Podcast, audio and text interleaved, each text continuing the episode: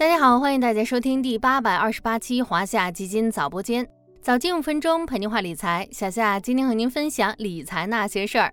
上半年的最后一天，有很多事儿可要抓紧办了。比如，二零二二年度个人所得税综合所得年度汇算就将在今天六月三十日结束，还没办个税汇算的今天就是最后期限了。个税汇算的十六个字原则是：查以补漏，汇总收支，按年算账，多退少补。对于咱们打工人来说，重点就在多退少补这四个字上。如果你属于需要退税的，错过了今天，很可能会损失一笔真金白银；而如果你属于需要补税的，后果还要更严重一些。按照规定，汇算期结束后没有足额补缴税款的，税务机关将依法加收滞纳金，并在个人所得税纳税记录中予以标注。还没有办理个税汇算的小伙伴，一定要抓紧时间啦！今年的个税汇算清缴有一个显著的变化，新增两个税前扣除项。简单来说，就是申请退税的项目多了两个。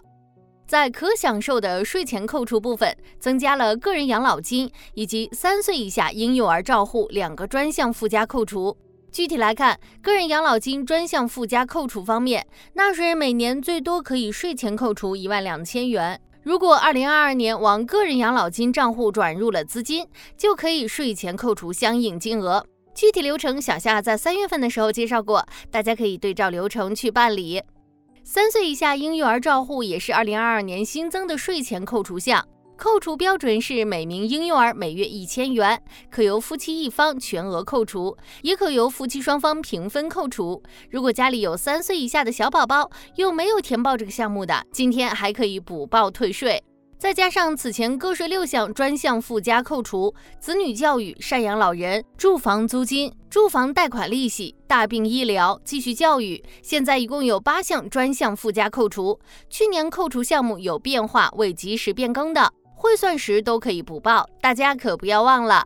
其实从个税汇算清缴去年的两个新增税前扣除中，就可以看出当下人口结构的两大变化：老龄化与少子化。众所周知，我国目前已经建成了世界上最大的社会保障网，基本养老保险覆盖人数超过十亿。然而，人口负增长与快速老龄化的交织发展趋势，导致劳动人口不足与需抚养老龄人口不断增长的矛盾日益突出，对以现收现付为主的基本养老金制度提出了巨大挑战。有业内人士测算了，二零二零年到二零五零年，我国职工基本养老保险参保在职职工人数、退休职工人数及职退比的发展趋势。预计职退比将从二零二一年的二点六五下降至二零五零年的一点一一。也就是说，二零二一年是二点六五位在职职工赡养一位退休职工，到二零五零年将是一点一一位在职职工赡养一位退休职工。在职职工赡养压力显著增大，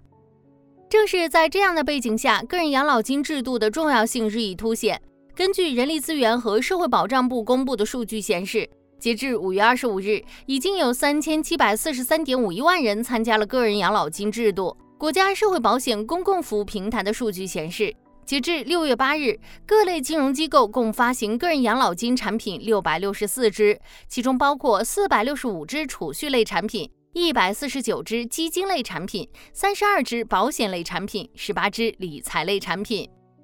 另外，越来越多的人开始关注个人养老金制度。中国保险资产管理业协会五月发布的《中国养老财富储备调查报告（二零二三）》显示，七成受访者愿意参加个人养老金制度，其中五十岁至五十九岁年龄段受访者对个人养老金试点参与意愿更加强烈，约占百分之七十八。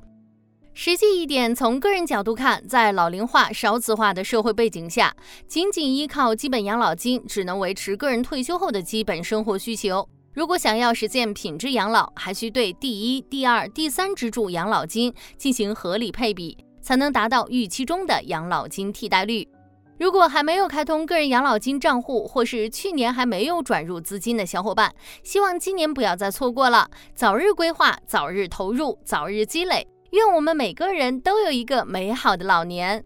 好了，今天的华夏基金早播间到这里就要结束了，感谢您的收听，我们下期再见。